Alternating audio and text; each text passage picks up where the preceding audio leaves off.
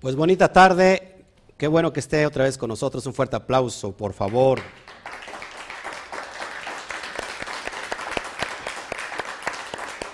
Pero con ganas, hombre, parece que comió. Bueno, pues estamos muy contentos. Gracias. Por favor, ayúdenos a compartir. Dele manita arriba en YouTube y en Facebook. O en YouTube póngale manita arriba, me gusta. Y en Facebook póngale corazón, por favor para que podamos estar nosotros llegando a más sitios y pueda ayudar a compartir, sería mucho, pero mucho, pero mucho mejor. Baruch Hashem, por el tiempo que tenemos hoy disponible para el capítulo 2 de la primera carta, la primera epístola a Yohanan. ¿Qué significa Juan? Habíamos dicho, Yohanan. ¿Eh? Un regalo de, de, Dios, regalo de Elohim. Amén. Bueno, para los que se están añadiendo ahorita en este momento y en este tiempo, es necesario que escuchen la introducción de esta primera epístola, eh, lo vimos en la mañana, y para que puedan entender el contexto histórico de lo que se trata toda esta eh, epístola. Y habíamos dicho que esta carta, eh, ¿para quién va dirigida? ¿Se acuerdan? Rápido, para darle un rápido... A los creyentes en el Mesías. ¿Desde dónde es escrita? Desde Éfeso. ¿Sí? ¿En qué año más o menos se escribió? ¿Eh? No, no, no, no, empiece a decir adivinanzas. Acabamos de, terminar la clase a finales del siglo primero. A finales del siglo primero. ¿Quién escribe? Bueno, Johanan. Eh, una carta que hace alusión a la esencia de la Torah, ¿cuál será? El amor. Esta carta es en alusión al amor, la luz de Hashem. ¿Qué más? ¿Qué más me, puede rescatar del primer capítulo. Va dirigida en contra de... No me hablen lenguas, porque aquí ya no hablamos de lenguas. No, eh, va eh, en contra de qué doctrinas?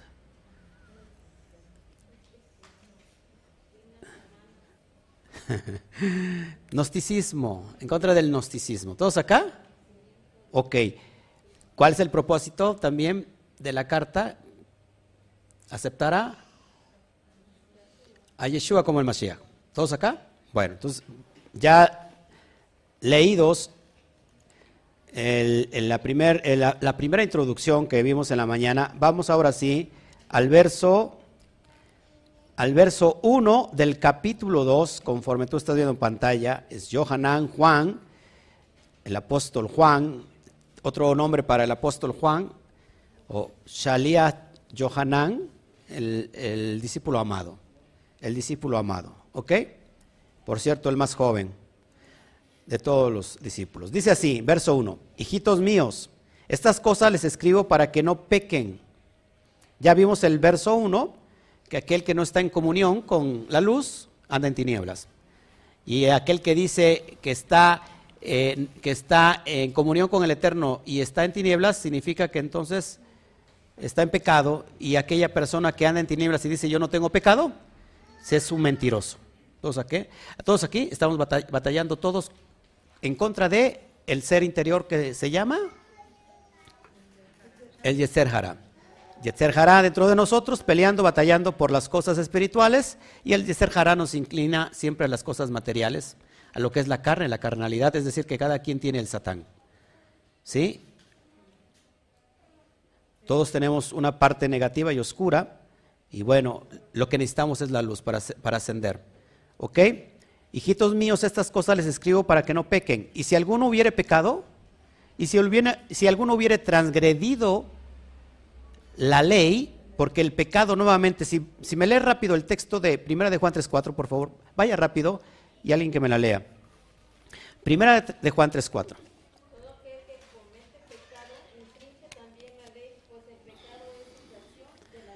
Todo aquel que comete pecado infringe la ley, la Torah. Porque la infracción, pues el pecado es infracción a la ley, o de la ley, o de la Torah. Así que, si alguno hubiere, según Juan, transgredido la Torah, abogado, defensor tenemos para con el Padre. A Yeshua el Mashiach, el Sadik, el justo. Presta atención aquí, porque es muy importante que lo analicemos. Se dice que en Yom Kippur, amados hermanos, se dice que en Yom Kippur vamos, vamos a presentarnos delante del Padre, delante de Hashem, en el trono de juicio. Y que va a haber a, a nuestro lado alguien que nos va a acusar. ¿Quién es este alguien que nos va a acusar? El Satán. El Satán, su trabajo es acusarte. Y dice la cosmovisión judía que uno debe aceptar, debe aceptarse culpable. ¿Por qué? ¿Por qué aceptarse culpable? Porque cuando alguien se acepta culpable delante de Hashem, jalamos los atributos divinos de Hashem. ¿Cuál es la naturaleza divina de Hashem? La misericordia. En ese momento nosotros tenemos que justificación. Pero si alguien viene y dice, yo no, yo no soy culpable de lo que el Satán me está eh, acusando, entonces esto se puede tomar a nuestra, en, contra. ¿Cómo regresa el hijo pródigo? Presta atención. El hijo pródigo no es otro que Efraín, que se malgastó la herencia y que una vez que se dio cuenta que estaba en medio, de ese chiquero comiendo de las algarrobas que le tiraban a los cerdos, ¿qué dijo el hijo pródigo? Regresaré a la casa de mi padre, pero no volveré como un hijo, sino como un jornalero. Es decir, estaba asumiendo la culpabilidad. Aunque era hijo, no regresó como un hijo y se posó delante del padre y le dijo, yo soy tu hijo y yo merezco la, ¿cómo se llama? La herencia. Sino se sintió culpable por lo que hizo. Así que en la cosmovisión judía, en Yom Kippur, el día del perdón, uno se sienta delante del trono y se acepta la culpabilidad que el Satán te está acusando. Porque apelamos entonces a la misericordia del bendito sea. Y el bendito sea es misericordioso por naturaleza. ¿Todos aquí? Ahora, entonces, por eso dice que abogado tenemos para con Hashem. En este caso es Yeshua. Cuando nosotros de alguna manera pasamos por los atributos que tuvo el Sadik, los atributos son para imitarse, no porque por los atributos eh, nosotros somos, somos pasados del otro lado. Los atributos del justo, ¿cuáles son los atributos del justo? De hecho, un justo, el atributo de ser justo es aquel que obedece fielmente la Torah. Ese es el atributo del justo, de, Yeshua. Ahora, cuando nosotros imitamos eso, ¿qué estamos haciendo? Estamos valorando o validando nosotros esos atributos de Yeshua. Es así que tenemos, ojo aquí, abogado para con el Padre. En este caso, Yeshua. ¿Ok? Seguimos. Vamos al verso, el verso 2. Y Él mismo es la expiación de nuestros pecados. Yeshua es la expiación de nuestros pecados. Naturalmente, amados hermanos, cuando leemos esto y no conocemos el contexto de Yom Kippur, ¿Cuáles son los pecados que se expiaban en Yom Kippur? Que ya lo habíamos dicho en la primera clase. El pecado de Hatat, el pecado de ignorancia. Todos aquí. Para un pecado de iniquidad, abón, o un pecado de rebeldía, solamente hay un redentor, un justo, un goel que puede atraernos nuevamente a, a este lado. Después de ser cortados, es decir, Cercaret, el alma se corta del pueblo de Israel por el pecado, solamente a través del Goel podemos volver a ser parte de Israel. Ya lo expliqué en la primera clase. Pero no solo de los, de los nuestros, sino también de los del mundo entero. Y aquí quiero un poquito aclarar este concepto. Para muchos suena mucho cante lo que les voy a decir, porque se piensa que el sacrificio de Yeshua es universal. Es decir, es para toda la raza humana, para toda la humanidad. Y Yeshua muere para eh, o en favor de la generación, de su pueblo, de Israel. Él dijo, yo no he venido a buscar, sino a las ovejas perdidas de la casa de Israel. Por camino de gentiles no vayáis. Así dijo, antes id a las ovejas perdidas de la casa de Israel. ¿Por qué entonces aquí Johanán dice que también de los del mundo entero? ¿A qué hace referencia esto? Exactamente, porque las ovejas perdidas de la casa de Israel precisamente estaban esparcidas. ¿Dónde? En todo el mundo. Ahora, todo el mundo en el aspecto del primer siglo no es todo el mundo. Es decir, todo el mundo es Asia Menor. ¿Sí? Los alrededores de Israel. Ese es todo el mundo. ¿Por qué se sacrificaban 70 vacas o 70 toros? ¿Eh? Por las naciones. 70 es el número de las naciones. Por eso es importante que Yeshua, cuando inicia, su movimiento, Nazratín, primero llama 10. 10 en alusión, perdón, llama 12. 12 en alusión a las 12 tribus. Y después llama 70 por las naciones del mundo.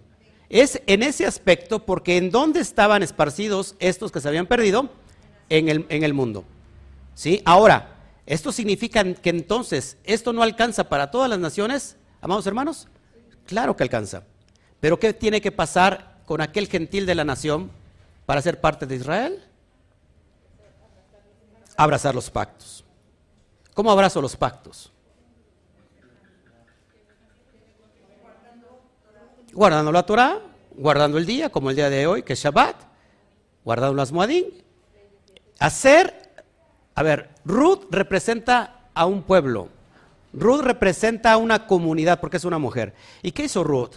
Ruth dijo, tu Elohim será mi Elohim y tu pueblo será mi pueblo. Eso es abrazar los pactos. Y cuando alguien de las naciones abraza los pactos, entonces se cumple lo que dice en Deuteronomio 19, que si tú hoy pones atención, perdón, en Éxodo, si tú pones atención hoy a mis palabras y abrazas mis pactos, serás mi especial tesoro sobre toda la tierra porque mía es toda la tierra. Así que nos volvemos en su especial tesoro. Cuando salió el pueblo de Israel, no salió solo, sino que trajo con ellos egipcios y, muchas naciones. Y todos ellos abrazaron los pactos del Eterno. Así que la elección de Israel, lo he dicho una y otra vez, la elección de Israel, porque aquí puede ser muy chocante, porque cuando alguien escucha de las naciones que solamente Israel es el elegido, el pueblo elegido del Eterno, tenemos graves problemas, porque la elección de Israel no es el rechazo a las naciones, sino la elección de Israel es en realidad la oportunidad para todas las naciones.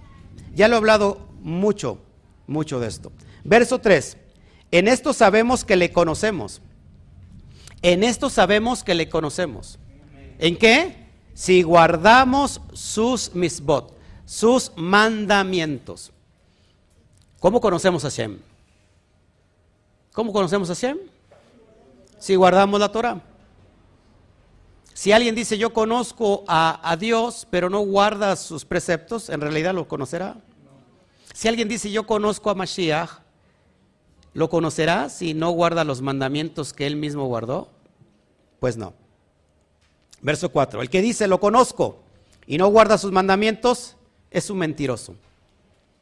Y la verdad no está en él. ¿Cuántas personas hoy en día han dicho, yo le conozco? ¿No? Es más, hace un rato el, canto que acabamos de, cantar, valga la redundancia, estás aquí, puedo, puedo escuchar tu dulce voz, pero resulta que a lo mejor el que la compuso nunca, nunca lo conoció porque nunca guardó los mandamientos. No sé si me explico. Sigamos adelante. Verso 5, pero el que guarda su palabra, ¿Qué es la palabra? ¿Se acuerdan en el, capítulo 1? En el principio se manifestó la palabra, lo que vimos hace un rato. ¿Qué es la palabra? La Torah.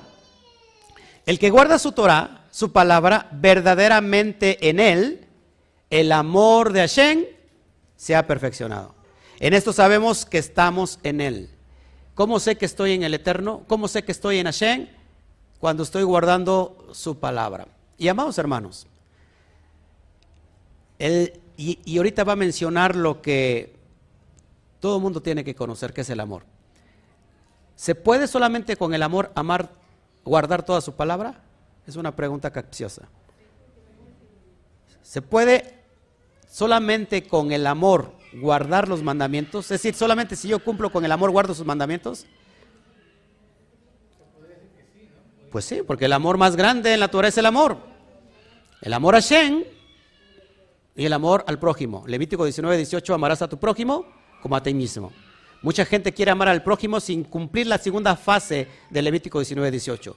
No se puede amar a nadie más si primero no se ama a él. Y luego, ¿cómo se ama a la persona sola? ¿Cómo se aprende a amar a sí misma cuando conoce el amor? La esencia. ¿Qué es el amor? El eterno, lo divino, lo celestial. Me conozco en Él, me aprendo a amar y ahora puedo amar a mi esposa. Mucha gente quiere amar primero al prójimo sin comprenderse a sí mismo y sin amarse a sí mismo. Por lo cual entonces viene una apariencia y tarde o temprano viene el declive. matrimonios separados. ¿Por qué? Porque no, una cosa, hay personas que lo confunden, esposas que se dejan abusar y se tienen que soportar todo lo que el esposo les haga. ¿Por qué? Pues porque tengo que amarlo. Entonces cumple la segunda, incumple la segunda parte de la misma de amarás a tu prójimo como a ti mismo. Así que lo primero es amarnos a nosotros mismos y eso no hay egoísmo, porque vuelvo a decirlo, ¿cómo, amo a, ¿cómo me amo a mí mismo? Reconociendo el amor, la esencia. Cuando guardo los pactos, ahora puedo amarme porque he encontrado mi propósito. Y después entonces puedo amar a mi prójimo. Y cuando estás en esa esencia, amas hasta tu suegra. Sí, ¿no? Bola de incrédulos. Seguimos adelante entonces. Verso 6. El que dice que permanece en él, ojo aquí, el que dice que permanece en él, en el Mashiach, también debe andar como caminó. Seguir sus pisadas. ¿Cuántos creyentes hay con mucho respeto en, en Yeshua, como el Mashiach? Muchos. Dos mil millones en el mundo entero de cristianos. Dos mil millones. Creyentes en, el, en el Mashiach, llamado de otro modo. Pero de esos dos mil millones, nadie sigue sus pisadas. Nadie hace lo que él enseñó a hacer. Es más, él dijo, todo aquel que me quiera seguir, escoja su denominación Tome de la Biblia lo que usted quiera y después sígame. ¿Qué dijo? El que quiera seguirme, niéguese a sí mismo, tome su cruz, muera cada día y después sígame. Hacer el proceso de camino. La palabra en hebreo camino es derech. Y derech es el camino de la Torah, el camino que está trazado, que cada vez que camina se va volviendo más angosto, angosto, angosto, angosto. ¿Te das cuenta por qué hay que enflacar en el, eh, espiritualmente hablando para caber? Sí, espiritualmente hablando. ¿Sí me explico? ¿Cuál es el camino que él hizo? Apúntelo, por favor. El camino de la obediencia. ¿La obediencia qué? A la Torah. ¿Hasta qué punto? Hasta la muerte. Te pica una mosca y ya no quieres seguir en la verdad. Es que se me, me picó una mosca, un mosquito y tira la toalla. No sé si me explico. Pero tenemos que caminar como él caminó. Como que siento que a este grado ya, la gente ya no le empieza a gustar el, tema. Verso 7. Amados. Me encanta decir amados. A todo mundo yo le digo amados. En serio, ¿ha visto eso? Amados, amados aquí, amados allá, porque son amados del Eterno. Amados, no os escribo mandamiento nuevo no os escribo mandamiento nuevo. ¿Por qué no es mandamiento nuevo? Porque este mandamiento está desde el principio, sino el mandamiento antiguo. Y muchos dirán, ya ves, aquí ya no saben qué decir, porque ellos quieren mandamiento nuevo, pero no el mandamiento antiguo. Que tenías desde el principio, ¿te acuerdas del Bereshit? El mandamiento antiguo, ¿qué es la palabra que oíste? ¿Qué es la palabra que oíste? ¿Qué es la palabra que oíste? La Torah. De hecho, Pedro dice, eh, en, la pasada semana vimos la, última carta de, Pedro, segunda carta, capítulo 3, donde dice que, o en el primer capítulo, ya no me recuerdo, tengo tantas citas, donde dice que este es el Evangelio que predicamos, refiriéndose a la Torah. La Torah es el Evangelio. Amén. Sigo. Verso 8. De nuevo se escribe un mandamiento nuevo. Por fin, Juan, ponte de acuerdo. Primero dices que no es nuevo y que es antiguo y luego después dices que es nuevo. Que es verdadero en él y en vosotros porque las tinieblas van pasando y la luz verdadera brilla ahora. Fíjate lo que dice el código real. Hace un rato me preguntó alguien sobre qué versión eh, del Nuevo Testamento recomendaba. Eh, ¿Fuiste, socorro? ¿Tú fuiste, va? Bueno, el código real. Fíjate cómo dice el código real que se acerca a la esencia. 8, el mismo versículo. Sin embargo, os escribo un mandamiento renovado. Cambió completamente. Que es verdadero en Mashiach y en vosotros, porque las tinieblas van pasando y ya alumbra la luz verdadera. ¿Cuál es el, el mandamiento renovado?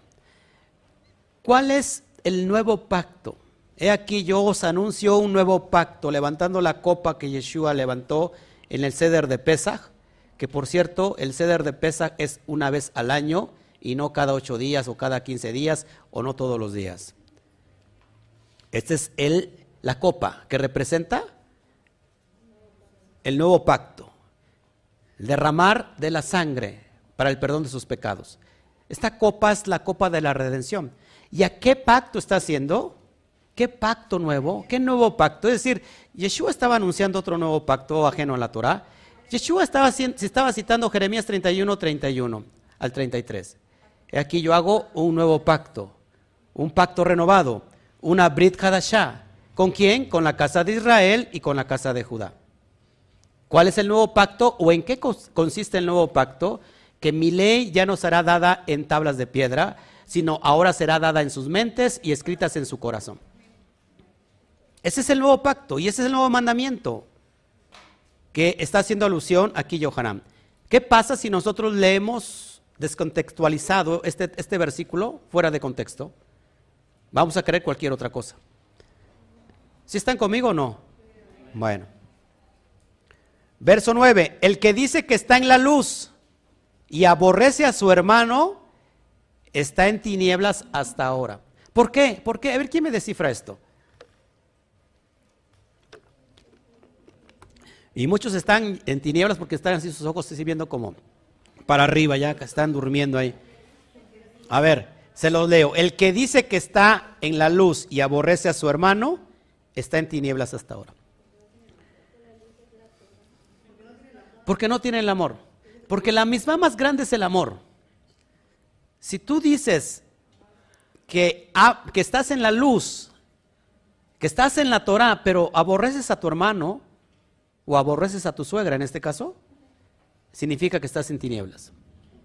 ¿Mm? ¿Por qué? Porque el amor más grande es el amor. El amor a Shem y el amor al prójimo. Verso 10. El que ama a su hermano permanece en la luz y no hay en él tropiezo. Claro está, porque está practicando la misma más grande que es el amor. Mucha gente detesta a otra gente porque en ella ve lo que detesta de ella misma. Es el reflejo mismo, ¿no?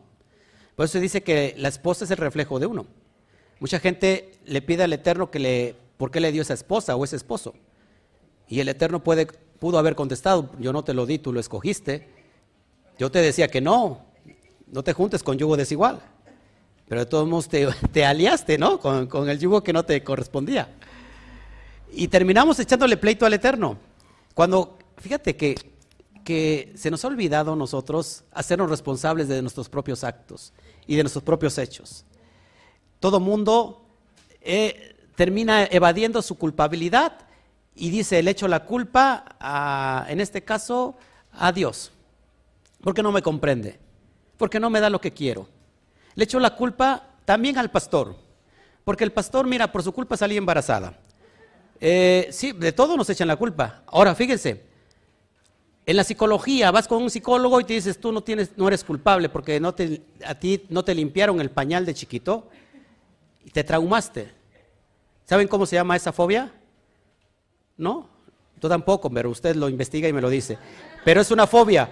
Y cuando llegas ante el psicólogo, resulta que te hace una regresión y te dice, tú no eres culpable. ¿La culpa la tiene ahora tu mamá o tu papá? Y vamos por la vida echándole la culpa a medio mundo.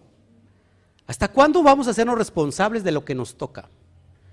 La Torah nos enseña a ser responsables de lo que nos toca. Cuando el hombre tiene la capacidad y el valor de enfrentarse a sí mismo delante de un espejo, el espejo refleja lo malo que está en ti. Tú vas al, al espejo y te miras. ¿Quién se peina sin espejo? Normalmente, ¿tú te, ¿tú te peinas sin espejo? Ah, bueno, pues ya eres Luis Miguel. Pero las personas normalmente van al espejo, las mujeres para retocarse, para maquillarse. Porque si no van al espejo, ¿qué va a pasar? Pues se van a enchuecar, ¿no?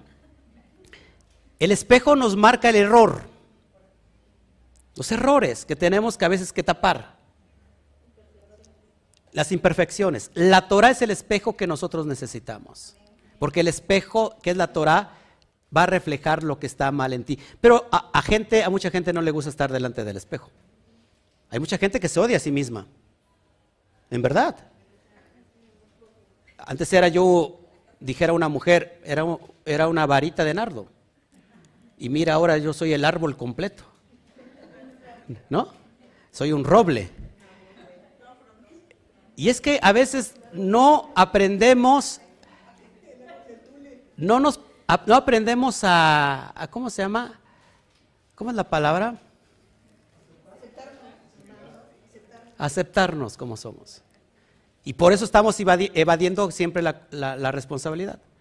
Pero te aseguro, cuando tomes tú la responsabilidad, responsabilidad ahora mismo y digas, ¿sabes qué? Voy a ser responsable de lo que estoy haciendo en mi vida.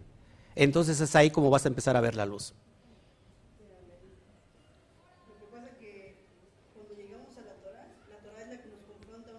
Claro, claro. La Torah va a confrontar tu propia vida. Pero si te sigues evadiendo tarde o temprano, vas a tener que hacerlo. ¿Y qué mejor empezar ahora? ¿Qué, qué mejor pararse delante del espejo y decirle al Eterno, ¿sabes qué te he fallado? Y quiero componer lo que he estado haciendo mal. Así como este espejo que me estoy reflejando, así quiero empezar a arreglar mi vida. También la Torah es el espejo porque mira desde otra perspectiva. Mira al revés. De derecha a izquierda. ¿Te das cuenta? Seguimos. Vamos, vamos adelante. Verso 11. Pero el que aborrece a su hermano está en tinieblas y, no anda y, y anda en tinieblas y no sabe a dónde va porque las tinieblas le han cegado los ojos. Es decir, anda a oscuras. Una persona que anda a oscuras está metido en, la, en las clipot. ¿Qué es las clipot? Las cáscaras. Cáscaras donde no, deja pasar absolutamente nada de luz. Es decir, que esa alma está cautiva en las tinieblas de su Yetzer de su Satán. ¿Qué tiene que hacer esta alma? Serse responsable y agarrarse de la bendita palabra de Hashem para ser elevado. Pero, ¿qué pasa cuando la persona no quiere? No va a salir de ahí. Nadie puede ser sacado de donde esa persona no quiere salir. Hasta el pueblo de Israel, para que fuera sacado de Egipto, tenía que haber una condición. Aceptar, seguir a Shem a través de Moshe. Pero ¿qué pasa? Si algún israelita no quería salir de ahí, ¿va a salir a fuerza? De hecho, había por eso una señal muy grande en la última plaga. Poner qué? En los dinteles qué? La sangre del cordero. Tres dinteles, apúntelo porque eso es algo sobrenatural importante. Tres dinteles, ¿qué representaban? Los tres patriarcas. Abraham en la parte de arriba, Isaac y Jacob. Es decir, que por los méritos de los sadiquín, Abraham, Isaac y Jacob, por esos méritos nosotros íbamos a ser elevados para salir de la esclavitud. ¿Cómo salgo a través de esta esclavitud, de, esta clip, de estas clipot de oscuridad? A través de los méritos de los sadik, de los justos. ¿Estás aquí? En este caso, Yeshua es un, es un justo. Verso 12, hijos, hijitos, les escribo porque sus pecados han sido perdonados por amor a su nombre, a su Shem. Es decir, el pecado que nos dividía, que la casa norteña lo separaba. ¿Se acuerdan que en el Mashiach se, eh, echó abajo la pared intermedia que separaba a, los dos pueblos? ¿Cuál era esa pared intermedia? ¿Se acuerdan? Bueno, sí, la carta de divorcio, pero esa pared intermedia, intermedia eran los takanot. ¿Qué son los takanot? A ver, aquí este muchacho me lo va, me lo va. ¿Eh? ¿No? No recuerdas. Takanot. Ley rabínicas. Takanot viene de Takaná. de la raíz tikkun, que son arreglos. Los takanot son arreglos a la Torah oral, que recuerda que empezaron a, multiplicarse y a hacer más de seis mil mandamientos. En el tiempo del primer siglo había una pared intermedia que separaba a, los, a la gente que venía de las naciones de los judíos. Y no podían atravesar esa área en el templo porque aquel gentil de las naciones que lo atravesaba podía morir en el intento. Esa pared intermedia que separaba a casa de Judá y casa de Israel fue echada para abajo en Yeshua. Así que es lo que estamos, es lo que está tratando de decir Juan. Ya no hay nada que nos separe. Ya eso que se dividía está obsoleto, se canceló. Las obras legalistas, las obras de la ley, es lo que se refiere, no a la ley divina. Verso 13. Os escribo a vosotros padres porque habéis conocido al que es desde el principio. Es decir, los antepasados han conocido a Shem. Os escribo a vosotros jóvenes porque habéis, habéis vencido al maligno. ¿Qué es vencer al maligno? Dilo bien fuerte, por favor. Vencer el Yetzer Hara. ¿Cómo venzo el, el? ¿Cómo se vence el Yetzer Hara? ¿Qué es, qué es? En hebreo, mala inclinación. O la inclinación al mal. ¿Cómo venzo? Apúntalo por favor, porque esto es algo súper profundo. Súper profundo y no sé si lo, pueda, si lo pueda volver a dar. ¿Cómo venzo la mala inclinación? Inclinándome hacia el otro lado. Suena muy, pero es muy profundo. Sí, Inclinarse al otro lado es a través de los pactos, de los preceptos, de la Torah. ¿Qué es lo que come más, tu espíritu o tu carne? Piénsale tantito. ¿Cuántas veces, cuántas veces oramos? ¿Cuántas veces hacemos shaharid, minja y arbit? ¿Cuántas veces estudiamos la Torah? Meditamos en ella. ¿Cuántas veces oramos? ¿Cuántas veces ayunamos? ¿Cuántas veces nos postramos por un tiempo para clamar delante de la presencia de Hashem? Todo eso que te acabo de mencionar es estar alimentando el Ruach, el Espíritu. ¿Qué es lo que come más en ti? ¿La carne o el Espíritu? Si no haces nada de lo que te mencioné, estás en la clipa de la carnalidad, que no te está permitiendo que tu alma sea elevada. Por eso, si tú quieres elevarte mucho, pon atención al alba. En el alba, ahí, cuando empieza la luz a llegar, es el momento de buscar a Shen. Hay una conexión divina poderosa. Estudia los secretos de la Torah de madrugada. la carne que te dice, no, estaré loco, yo, quiero dormir. ¿Te das cuenta? Ahí donde se somete la carne. Un ejemplo rápido. Había alguien que bajaba de la, un esquimal que bajaba al pueblo y traía dos perros. Un perro negro y un perro blanco. Y llegaba al pueblo y hacía peleas de perros con sus perros. Y él apostaba a uno y los demás apostaban al otro. Ya sea a que él apostara, siempre ganaba el que él apostaba. Y después, a los, otros ocho días, hacía lo mismo apostándole al otro, y así sucesivamente, y siempre ganaba. Llegó un momento que el pueblo dijo, ¿cómo le haces para que siempre gane el perro que tú apuestas? Y él le dijo algo muy fácil y que es muy concreto para esto que te quiero dar a enseñar. Cuando yo quiero que gane el perro blanco, le doy de comer dejo de dar de comer al perro negro. Es decir, que el perro negro se debilita. ¿Quién va a ganar? El perro que está más fuerte. ¿Cuál es la moraleja? ¿Cuál es la enseñanza? Que si tú quieres que la carne esté más fuerte, síguele dando de comer como le estábamos dando hasta ahorita. Pero si nosotros queremos que el espíritu nosotros esté fuerte, hay que alimentar al espíritu. ¿Y cómo se alimenta el espíritu? A través de la Torah, a través de la oración, a través de la meditación a través de la sedacá, a través del macer, a través de todos esos eh, principios fundamentales. Nunca se apartará de tu boca este libro de la Torah, sino que de día y de noche meditarás en él para que hagas conforme a todo lo que en él está escrito y entonces harás prosperar tu camino y todo te saldrá muy bien. Esa es una forma de vencer Yetzer Hará. ¿Estás aquí? O ya te fuiste a alimentar al, al que tienes que alimentar. Verso 14. Os he escrito a vosotros, padres, porque habéis conocido que es al, que es el padre, se me trabó la lengua, al que es desde el principio, os he escrito a vosotros jóvenes, porque sois fuertes. Ojo, ¿cómo eran los jóvenes que habían vencido al maligno? Fuertes. Y la palabra de Elohim permanece en vosotros y habéis vencido al maligno. ¿Cómo se vence al maligno? Siendo fuerte, porque la palabra de Hashem está permaneciendo en nosotros y entonces así se vence al maligno. El maligno no se vence en el, en el exterior. Apúntelo. El maligno no se vence en el exterior. El maligno se vence en el interior.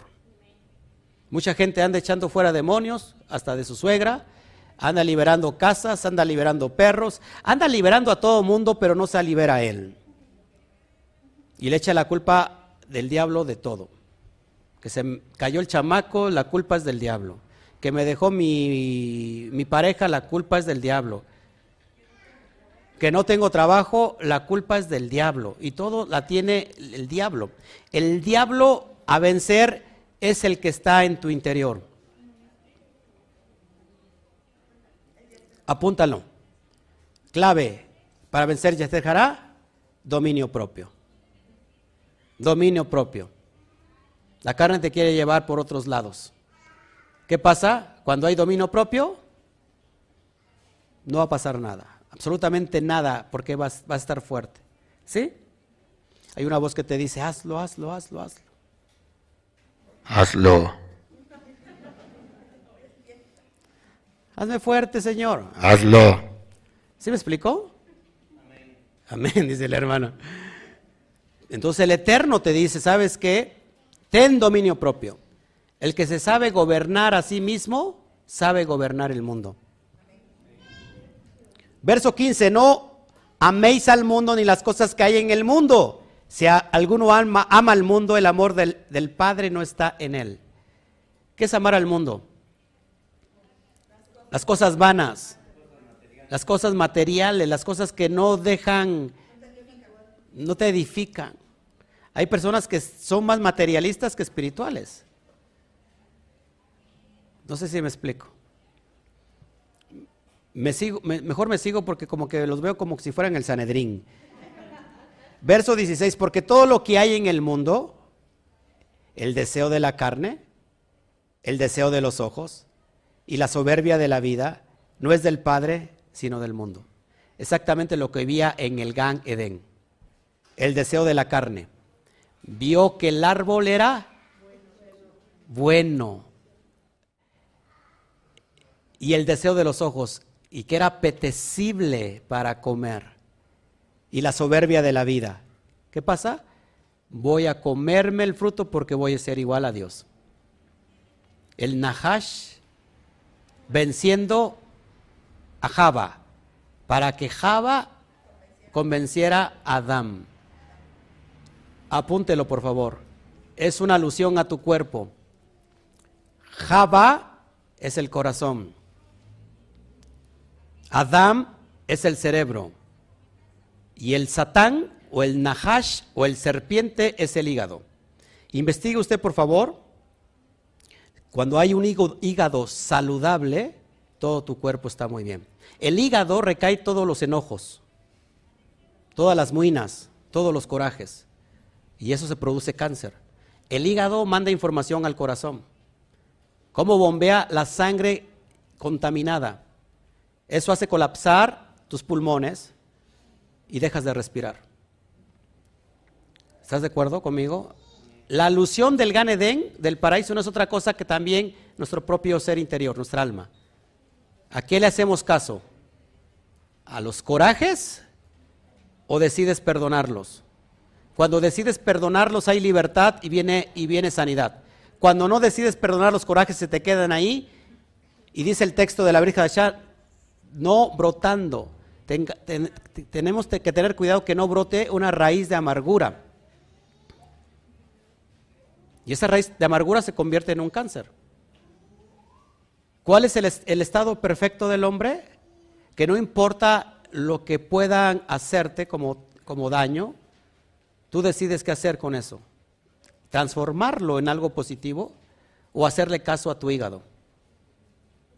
El hígado constantemente, repito, recae toda esa energía negativa, va a convencer a tu corazón. ¿Qué es el corazón? Las emociones. ¿Para qué? Para que odies, para que tengas rencor. ¿Qué pasa? Que tu mente lo procesa y entonces creas un ambiente completamente negativo. Eso, vivir en esa dimensión, es estar viviendo fuera del Gan Eden del paraíso. ¿Qué tenemos que hacer para vivir en el paraíso? ¿Se acuerdan lo que le preguntó el joven rico a Yeshua? ¿Qué hago para entrar al reino de Dios? ¿Qué le dijo Yeshua? El día que mueras, no te preocupes, tu cuerpo va a transformarse, a levantar. ¿Qué le dijo? Guarda los mandamientos. ¿Y qué dijo? Yo los he guardado desde mi niñez. Entonces vende todo lo que tienes y repártelo a los pobres.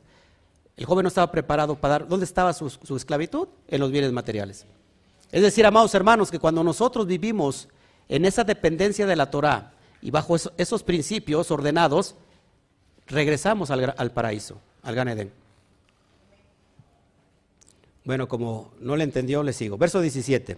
El mundo va pasando y el deseo de él, pero el que hace la voluntad de Hashem permanece para siempre. ¿Se dan cuenta? Permanecemos para siempre cuando hacemos la voluntad del Eterno. 18. Hijitos, esta es la última vez y como oísteis, el que viene, el anticristo, que por cierto hago aquí un paréntesis, ya llegó el anticristo.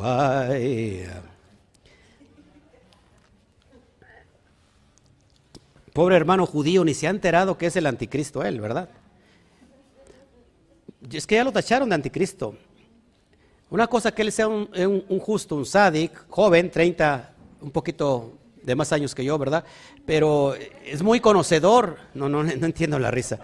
Eh, es muy conocedor, a su edad es muy sabio, conoce todo el texto del Talmud de memoria, la Torah de memoria, es muy sabio. Pero una cosa que él se ha proclamado el Mesías.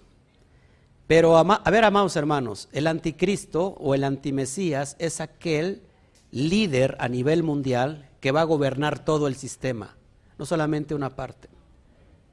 Y es aquel que te va a traer, entre comillas, salvación. Y cuando veamos un estado de guerra, de mucha enfermedad, como el que estamos viviendo ahora, pero mucho peor, y llega el momento que la humanidad va a querer un salvavidas, algo que lo salve. Entonces, este personaje a nivel mundial va a decir paz y seguridad. Y cuando suceda eso, destrucción repentina. Así que tenemos que saber los tiempos, amados hermanos. Pero es que esto es una locura. Apenas sale algo en el Internet y lo compran como si fuera algo verdadero y hacen hasta teologías y, prédicas que es el fin del mundo, y que viene el arrebatamiento, y que nos vamos, y que Israel se queda, y que... ¿Te das cuenta? Y hay unos que ya se atreven a, a profetizar que ya es el fin del mundo. Pero bueno, seguimos adelante. Ah, bueno, estoy leyendo, ¿verdad? El versículo. Estoy leyendo y no leo nada porque aquí ya lo borré. Dice así, también ahora han resucitado muchos anticristos, de donde sabemos que es la última vez. Recuerda que el Mashiach, a ver, ¿qué significa para empezar Mashiach? Porque desde ahí parte todo, ungido. Eso es lo que significa. Se ungía como Mashiach al rey de Israel, a los Kuanín, a los sacerdotes, a los jueces, se ungían inclusive a los utensilios que se utilizaban para el funcionamiento del, del templo. O sea que el ungido es alguien que va a ser, valga la redundancia, ungido para el propósito de reunificación, en este caso, de lo que se dividió, la casa del norte y la casa del sur. y tiene que ser un hombre. Ahora, no solamente en el tiempo de Rabbi Yeshua existía un Mesías. De antes de Cristo al después del año 70 de la era común, existieron al menos 66 Mesías, postulantes a Mesías, incluyendo al propio Yeshua. Todos terminaron muertos. La única diferencia con el que nosotros creemos que es el Mashiach, ¿qué creen? Que resucitó. Esa es la única diferencia. Y que ahora dejó un movimiento en ese aquel, eh, cuando murió de cuántas personas? 120 personas, muy poquitas, y que ha ido creciendo hasta hoy. Gran parte del mundo reconoce a Jesús o a Yeshua. Así que, amados hermanos, desde ese tiempo se estaban presentando falsos profetas, falsos mesías. Hay personas que no conocen la historia y el que no conoce la historia está condenado a repetirla. Había alguien en el tiempo, en el primer siglo, en el tiempo de Pablo contemporáneo, que resucitaba a los muertos, que sanaba a los enfermos, que volaba en medio del pueblo, que tenía discípulos, que murió y que resucitó al tercer día. No estoy hablando de la historia de Yeshua, estoy hablando de la historia de un griego, Apolonio de Tiana. ¿Sabían ustedes eso? Tenemos que saber y conocer todo lo que es el concepto histórico para que no nos engañen. Así que, amados hermanos, muchos anticristos está hablando, muchos antimesías que se están proclamando yo soy el Mesías. En ese tiempo, verso 19, salieron de nosotros, salieron de nosotros, dice él, pero no eran de nosotros. Porque si hubieran sido de nosotros, se habrían quedado con nosotros, pero para que se les manifieste que no todos son de nosotros. Así que aquí está diciendo que estaban, pertenecían a la, a la comunidad, ¿se acuerdan? ¿O recuerdan? Esto es importante. Estaban en la comunidad y de repente se desviaron. Y se empezaron a proclamar. ¿Por qué? ¿Cuál era la forma de decir que eran anticristos? Porque no aceptaban a, Yeshua como el Mesías. Pablo tenía el, mismo problema porque Pablo no era aceptado por todos como un chalía, como un apóstol. Es más, lo denunciaban como un falso apóstol. Y lo siguen denunciando el día de hoy. Verso 20, y tienes la unción del santo y sabes todas las cosas. ¿Qué es tener la unción del santo? La unción del kadosh. En este caso está hablando desde la está aludiendo a, Yeshua, el Mashiach. Tienen la unción, ¿por qué? La unción, ¿eh? la enseñanza, el atributo, el testimonio, el propósito para lo que vino Yeshua y les manifestó y les enseñó el correcto camino. Esa es la unción del santo. Le dice, le dice Juan, Johanán, al pueblo, ustedes tienen la unción del santo y sabéis todas las cosas. ¿Cuáles cosas? Las cosas que confirman que Yeshua es el Mashiach. Amén. Verso 21. No les he escrito porque no conocen la verdad. No les he escrito porque no conocen la verdad, sino porque la conocen y que ninguna mentira proviene de la verdad. Por eso hay de aquel que sabe hacer lo bueno y no lo hace porque le es pecado. Nosotros conocemos la verdad. Por eso es, es muy fácil desviarse, amados hermanos. Cuando una persona, lo digo con mucho respeto, yo siempre les digo, no se crean todo lo que les digo, sino que investiguenlo. Pero en esa investigación tienen que ser prudentes también. Porque hay gente que, termina, que se termina metiendo por aquí, por allá, y al final del día ya se, se confundió. Y ahora se siente más sabia que todos los sabios juntos que leyó. Esto pasa comúnmente, porque hay un espíritu de, engaño. La persona se chuta un libro de tal sabio, se chuta otro libro, y así, y de repente su conocimiento es tan elevado que ya es más sabio que los sabios que acaba de leer. Y nadie está a su nivel. Eso es muy delicado. Tenemos que, que tener mucho cuidado. El fundamento es la Torah y nunca nos tenemos que separar de ella. Después todo lo que tú quieras. Pero el fundamento es la Torah. Amén. Verso 22. ¿Quién es el mentiroso? Sino el que niega que Yeshua es el Mashiach. Este es el anticristo que niega al Padre y al Hijo. Así que el los, eh, para los aspectos de Juan y, para la comunidad que está recibiendo esta carta, eran aquellos que se habían salido de la propia comunidad y que, que pertenecían a ella, pero que se salieron de una forma grotesca y que estos decían, Yeshua no es el Mashiach. Este es el anticristo. Todo aquel que niega al Hijo tampoco tiene al Padre. El que confiesa al Hijo también tiene al Padre. En este caso, el Hijo, el atributo de Yeshua a, través de la obediencia. Verso 24. Que permanezcan en ti lo que oíste desde el principio, si permanece en vosotros lo que habéis oído desde el principio. También, vosotros permaneceréis en el Hijo y en el Padre. ¿Cuál es la solución? Que permanezca siempre la verdad. Cada vez que nosotros decimos Esma Israel, Adonai Eloheinu, lo que estamos declarando es que lo aquello que hemos oído lo ponemos por obra. Lo estamos obedeciendo. Amén. Dígame amén, por favor, que sea un fuerte porque parece que le estoy hablando a personas y este, ¿cómo se llama? Y no creyentes. Parece que estoy delante del Sanedrín católico. El niño mejor me hace caso. El niño sabe reconocer. Desde el, ¿eh? desde, el vientre de su mamá, ¿verdad?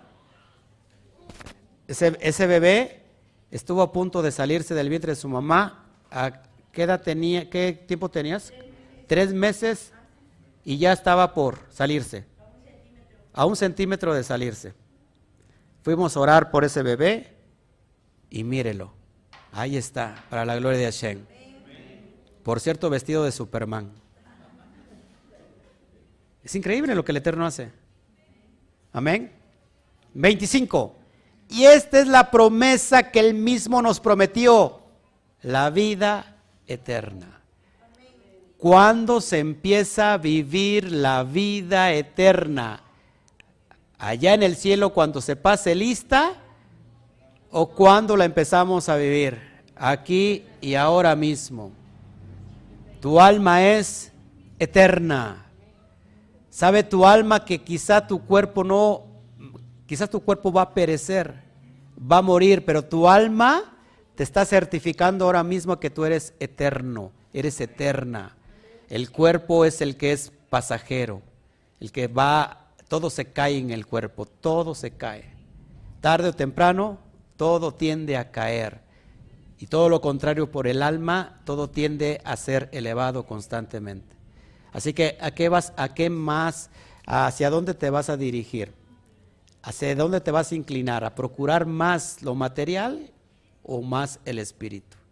No significa que vas a descuidar el cuerpo, porque a ver, el cuerpo es el estuche del alma, es el or, es la piel que te cubre, que cubre el alma. Cuida tu cuerpo, porque también si cuidas tu cuerpo, tu alma va a estar bien y va a poder disfrutar de su propósito aquí en la tierra. No significa que vas a dejar de comer como los ascetas. En el tiempo del primer siglo, los ascetas eran aquellos que dejaban de comer. Y decían que, eran elevados a través del, del, no comer nada y eran elevados espiritualmente. ¿Qué pasaba? Que en poquito tiempo esas personas morían. Lo que hoy conocemos como posiblemente la enfermedad, cuando las personas comen y vomitan, ¿cómo se llama? anorexia, terminan de una forma anoréxica. Tenemos que cuidar nuestro cuerpo porque somos responsables de él. Fíjate lo que le metes a tu cuerpo, porque es el estuche de tu alma. El cuerpo es la parte externa del Beis Hamidash o del Mishkan y el alma es la parte divina.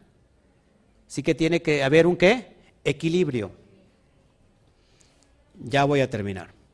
26. Estas cosas os he escrito acerca de los que os engañan. Es decir, los, los que andan ahí de rebeldía. Y tú, la unción que recibiste de él permanece en ti. Y no tienes necesidad de que nadie enseñe. Entonces, ¿cómo usted, qué está haciendo, haciendo usted, pastor, enseñando? No, el contexto es, no tienes necesidad que nadie les enseñe algo de lo enseñado por otras personas que no creen en el Mesías, sino como su te enseña acerca de todas las cosas, y es verdad y no es mentira, como te enseñó a ti permanecer en Él. ¿Qué es permanecer en Él? En, en el Mashiach. ¿Qué es permanecer en el Mashiach? Permanecer en su enseñanza. Si nosotros permanecemos en su enseñanza, que es la Torah, nada ni nadie nos va a engañar. Puede venir cualquier persona de cualquier doctrina, pero nadie te va a engañar. ¿Por qué? Porque estás permaneciendo en la enseñanza, que esa enseñanza contiene toda la verdad. Y ya casi para terminar, verso 28. Ahora, hijitos, permaneced en él para que cuando se manifieste, es decir, cuando regrese, ¿cuándo regresa? ¿Quieren saber la fecha? ¿Sí? ¿Sí o no? Apúntela, por favor, saque su lapicero. La fecha es Hechos 3:21. En esa fecha regresa. Porque se ríen. Es verdad. Dice que Mashiach va a ser retenido en los cielos hasta cuándo? Hasta el tiempo de la restauración de todas las cosas que hablaron los profetas desde la antigüedad. Hoy empieza los principios de restauración se va a restaurar el, tabernáculo caído de David, el Mishkan caído. David representa el gobierno de las doce tribus. ¿Qué se va a restaurar? Casa del norte y casa del sur unificados. ¿Se está unificando ahora, sí o no? Sí. ¿El hijo pródigo está regresando, sí o no? Sí. El, el hijo mayor o el hermano mayor del hijo pródigo está volviendo a celos? Ahorita está en enojo por personajes que se visten como judíos y no son judíos, con personajes que están desbaratando la Torah y su, y su interpretación, por eso están enojados. El texto es que se tiene que, tiene que venir a celos, según Romanos capítulo 11. ¿Cuándo viene a celos? Cuando ve que alguien de las naciones está guardando con mucho mayor amor la propia Torah que ellos no están guardando. ¿Sí me explico? Esos tiempos se están cumpliendo ahora. Voltea a ver al de junto. Voltea, analícelo, por favor. Sirve que una vez lo analiza, ¿qué tal si... ¿Eh? Dile, usted y yo somos parte de esa restauración. Yo antes era una calaca, tilica y flaca. ¿No lo que dice la profecía de Ezequiel 37? Que éramos huesos secos. Sí, mira, mira, voltea a ver a la flaca, a la, que era flaca, tilica y flaca. A la calaca, tilica y flaca. Éramos, éramos huesos. Ahora ya quedan muchos, muchos kilos de eso, no quedan muchos años de eso. Y mira, escucharon el crujir. En aquel tiempo donde nos estábamos levantando de ese valle de huesos secos que estábamos muertos en medio de nuestros delitos y pecados, se escuchó el gran crujir, pero se escuchó el viento soplar de los cuatro puntos cardinales. Dalet. Puerta. ¿Cuánto vale? Cuatro. Cuatro puntos cardinales, el Aba soplando. Recibimos el soplo de vida. Y fuimos levantados de ese valle seco. Se está levantando un gran ejército. Tú y yo somos parte de ese gran ejército que se va a levantar. Eso es importante. Así que ya se está cumpliendo. Para que cuando se manifieste, dice aquí el texto, tengamos que confianza y no nos avergoncemos de él en su venida. Por favor, dale un fuerte aplauso al Todopoderoso.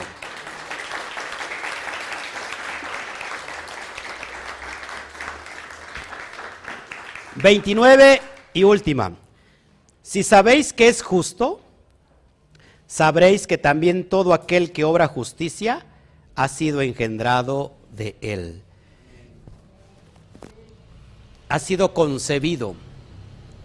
A ver, vamos a analizar este, este último pasaje. Si está hablando del Mashiach, entonces está diciendo que Jesús es el Padre, porque hemos sido engendrados de él. ¿Qué hace referencia a esto? ¿Qué es esto? Hay que saber comprender el texto. ¿Se acuerdan que Pablo decía yo los engendré? Entonces Pablo también era el, padre. ¿Qué es decir yo los engendré? Yo puedo decir ahora con ustedes yo los engendré. Yo di luz a ustedes. O sea, yo di luz con ustedes. Es decir, yo los engendré. Exactamente. ¿Por qué? Porque son, como hijos espirituales. Es lo que está tratando de decir el texto, para no ir confundiendo las cosas. Amén. Y bueno, pues eh, eh, hemos terminado. Baruch Hashem, el capítulo 2, ahí pongo capítulo 1, pero en realidad es el capítulo 2. Y ahora sí, cualquier duda, ya está culminando casi el Shabbat para irme a bañar. Ya me bañé en la mañana, pero hizo un calor tremendo, tremendo, tremendo. Bueno, Ayúdeme por favor con el chat. Si hubiera alguna pregunta en alguna de los dos. Engendrar es formar, así es, así es Osvaldo. Engendrar es formar.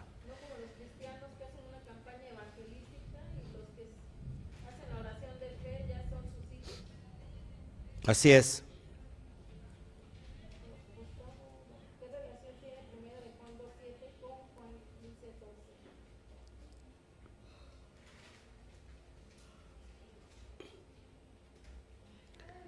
Judy Pájaro, yo también te quiero, amada. La verdad es que es una hermana de, España. Está en España a esta hora. Denle un fuerte aplauso a nuestra hermana que está en España.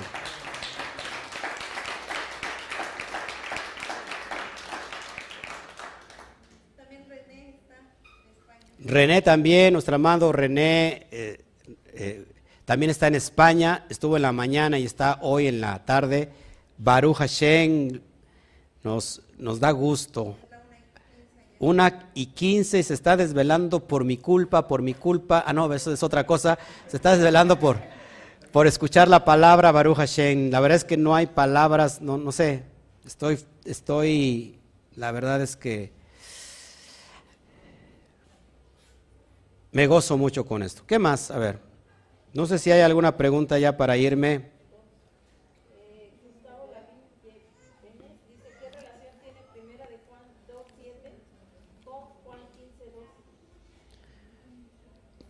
Primera de Juan, a ver, preguntas que estén basadas en la misma que estamos nosotros, este, ¿cómo se llama? Enseñando.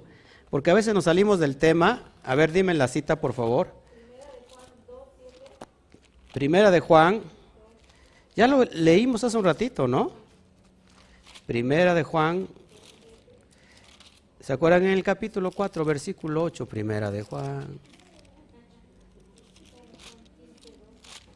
A ver, primera de Juan 2, 2, 7. Ajá. ¿Y luego qué me dices? ¿Cuál? ¿Con cuál? Juan 15, 12.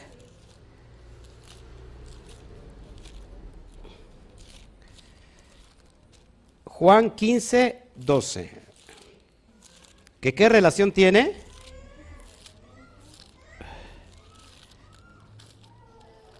A ver. Juan 15, 12. Ok, este, este es, lo mismo exactamente. Este es mi mandamiento, que os améis unos a otros como yo los he amado.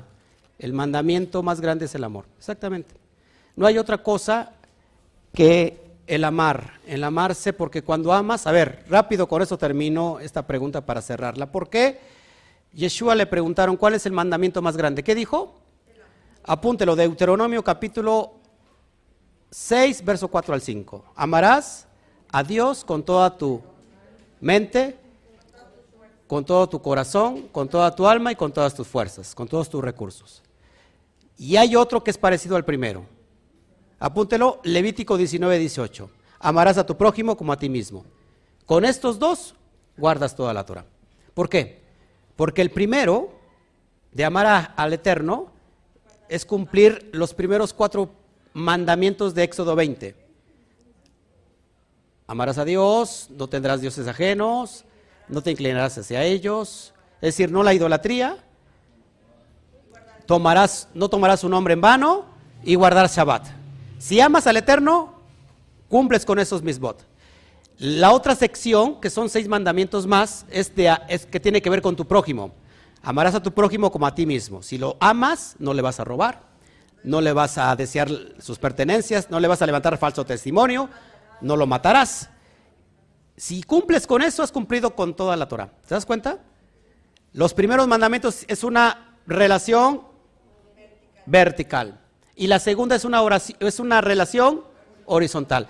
La primera es vertical, la relación que yo tengo con mi papá, con el Padre Eterno, y la segunda es con la relación que yo tengo con mis hermanos, con mis prójimos. Si hago todo eso, amados hermanos, cumplo todo. ¿Sí? 613 mandamientos totales. ¿Con 10 puedo guardar los 613? Sí. 6 más 3 más 1 igual a 10. Con esos dos guardo todos. Ahora, ¿son muchos dos? Con uno. Más el justo por la fe vivirá. La emuná. Así que el amor es el mandamiento que da el Padre en Jeremías 31, 31 al 33. Otra pregunta. A ver.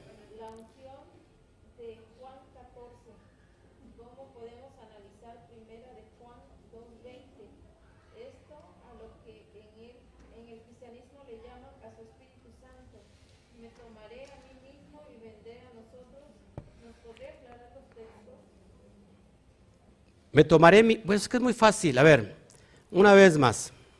Creo que no hemos entendido absolutamente nada. En la Torah, en la, en la cuestión de Mashiach, hay, una alusión al casamiento. El casamiento judío lleva dos procesos. Cuando se casan, se firman la va y, ojo aquí, y, y cuando desposa en este caso la mujer, es cuando ya preparó la morada, viene por ella y culminan con un acto íntimo.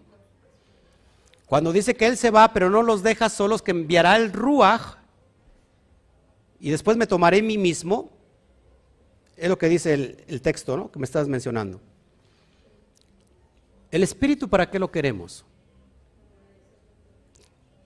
Si estamos llenos del Espíritu si queremos ser llenos del Espíritu Santo, el texto de Jeremías, perdón, de Ezequiel 36, dice que nos dará su Espíritu Santo, su Espíritu Divino, para que obedezcamos los mandamientos.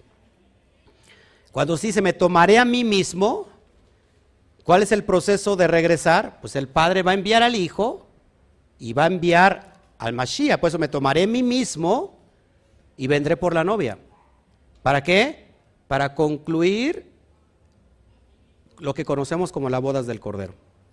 Amén.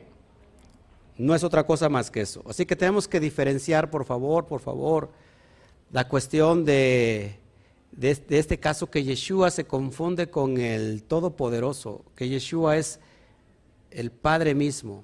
Tenemos que diferenciar eso, por favor, para no cometer el error escritural que durante mucho tiempo la verdad hemos, hemos caído.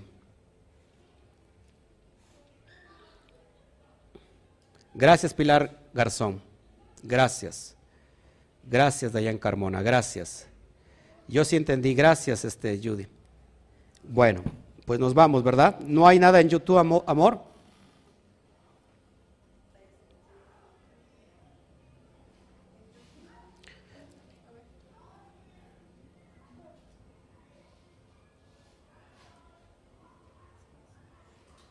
Jonathan Torres dice, pastor, ¿tiene una similitud el Padre nuestro a los diez mandamientos? Pues posiblemente sí, porque dice Padre nuestro que estás en los cielos, santificado sea tu nombre, venga a nosotros tu reino, hágase tu voluntad, como es en los cielos, sea en la tierra. Danos hoy nuestro pan de cada día, perdona nuestras ofensas, como también nosotros perdonamos a los que nos ofenden. ¿Sí? El amor.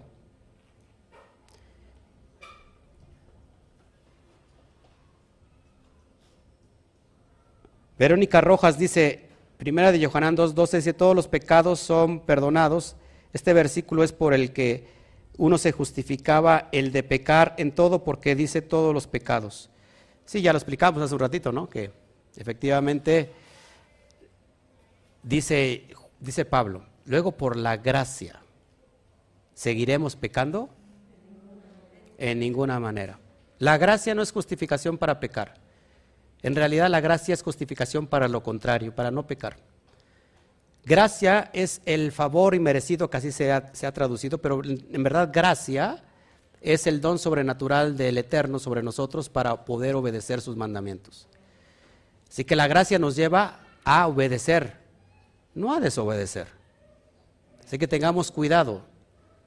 Romanos capítulo 2, verso 11 al 13 dice que no son los oidores de la Torah los justos ante el Eterno, sino los hacedores de la ley, los hacedores de la Torah serán justificados delante del Eterno.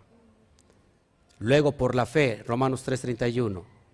Luego por la fe invalidamos la ley en ninguna manera, sino que confirmamos la ley. Bueno, amados hermanos, gracias a todos. Nos vamos, bueno, me despido de, de aquí. Vamos a adorar un ratito y este para después irnos a bañar. Por favor, bañense, ¿eh? bañense porque no diga, ay, estoy llevándome la unción de este lugar me la llevo ahí y total que me dure hasta el otro día, Baruch Hashem. No, llegues a bañar porque hizo mucho calor, en verdad, hizo mucho calor. Bueno, nos vamos, que el Eterno me los bendiga, nos vemos más a ratito. De veras, ay, ay, ay. ¿Eh? La reflexión del día del Homer. Wow. ¿Qué día toca hoy? 14. Rápido se las doy. Apúntelo, por favor, apúntelo en su corazón ya para, para orar por, la, por el día. Ya está cerca el ocaso. Le doy rápido la reflexión del día del Homer. Hoy es el día 14. Apúntelo. 14. 14 tiene que ver con gobierno también. 14 tiene que ver con monarquía. ¿Por qué? ¿Por qué? Dalet, Baf, Dalet. Cuatro. Seis. ¿Y cuatro cuánto es? Catorce. David. David tiene el valor de catorce. Así que hoy este día, amados hermanos, hoy que hace alusión a catorce, catorce tiene, tiene que ver también con generaciones. Ojo aquí. Este día es para reflexionar y que en este día 14 que estamos rumbo a la, ascensión del día 50, que esperemos que en este tiempo, en este día, el Eterno pueda hacer regresar a todos todavía los que están dispersos a través de lo que acabamos de estudiar y de, de escuchar, y que sea el tiempo que venga a todos aquellos que están todavía perdidos y que este día sea un día que el Padre los pueda albergar. ¿Para qué? Para que se cumplan todas las promesas. ¿Vas a decir algo? Sí, también podría ser referente a 14 y 1 se reduce a 5, es para que volvamos a la Perfecto. Buena, buena, buena, buena participación. Tenemos 14. Si sumamos 4 más 1 igual a 5. 5 hace referencia a la Torah. A la Torah y también hace referencia a la Hei. Que este día nos traiga revelación para volver al pacto de la Torah y al corazón del Padre. El corazón del Padre lo encontramos en la Torah. La Torah empieza con la letra Bet y la Torah termina en el libro de Devarim con la palabra Israel, es decir, termina con la letra Lamet. Si yo uno Lamet y Bet, me da la palabra Lep, que significa corazón. Es volver este tiempo que sea el, tiempo de oportunidad para volver a los mandamientos y al corazón del Padre. Es la alusión del Hijo que regresa. Amén. ¿A dónde? Al corazón del Padre. Así que, Baruch Hashem, ya tienes la reflexión para este día, día 14, y ya sabes la, la oración que se tiene que decir. Amén. O si quieren damos gracias de una vez. ¿Sí? De una vez para este los que nos están siguiendo y que y que de alguna manera esperan la guía. ¿Ok? No sé si alguien tenga que decir algunas palabras sobre esta reflexión. ¿No? ¿Alguien que, que tenga que decir algunas palabras? ¿No? Bueno, vamos a orar por el día entonces, amados hermanos. Oramos. Padre, te damos gracias por este día que está aconteciendo por el término de Shabbat. Hemos apartado nuestra alma, nuestra Neshama, para que hables en nuestro corazón. Hemos entendido, Padre, tu voluntad, lo que tú quieres para con nosotros. Y con el mismo respeto y amor que hemos guardado el día que has establecido, Padre, y que está concluyendo el día, Padre, queremos también darte gracias por el poder de tu creación, por la bendición que es haber cursado de todo este Shabbat y mirar cómo viene este día nuevo que está llegando, aconteciendo este, llegando el otro. Y asimismo, Padre, pedirte, porque estamos en medio del conteo del Homer, hoy tenemos delante de nosotros el día 14 que se está asomando, el día que hace referencia al rey David. David tiene el valor de 14, pero también 4 más 1 nos da igual a 5. Son los cinco, los cinco libros de Moshe la Torah. Hace alusión también a la letra Hei que nos está revelando que tenemos que regresar a la Torah. Y la Torah misma, Padre, es el corazón tuyo. Tu creación inicia con Bet y termina con Lamet. Y Lamet y Bet se traduce como Lev y Lev significa corazón. El Hijo regresando a tu corazón. Que seamos hoy esta alma que ha viajado durante mucho tiempo y que está cansada y que lo único que quiere es regresar a casa. Esta alma que regresa a tu corazón, este día que está representado en, regresar a ti, papá, a tu Torah, a través de la revelación. Te damos muchas gracias por todo este tiempo y oramos por este día. Baruch atah Adonai Eloheinu melech haolam, asher kedishanu mevisbotat besibanu al sefirat haumer. Bendito eres tú, Adonai nuestro Elohim, Rey del universo, que nos has santificado con sus mandamientos y nos has ordenado lo concerniente a la cuenta del Homer. Hoy es 14 días, que son una semana y siete días del Homer. Baruch Hashem. Dale un fuerte aplauso al Todopoderoso. Baruch Hashem. Bueno. Pues nos vamos, nos despedimos y nos vemos eh, en estos días.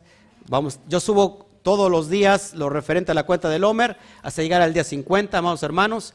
Y bueno, esté pendiente de todo. Nos vemos, que el Eterno me los bendiga. Ahora sí, Shawatov, a la cuenta de tres nos adelantamos, lógico, ya está el ocaso, casi. Uno, dos, tres. Shawatov. Fuerte aplauso.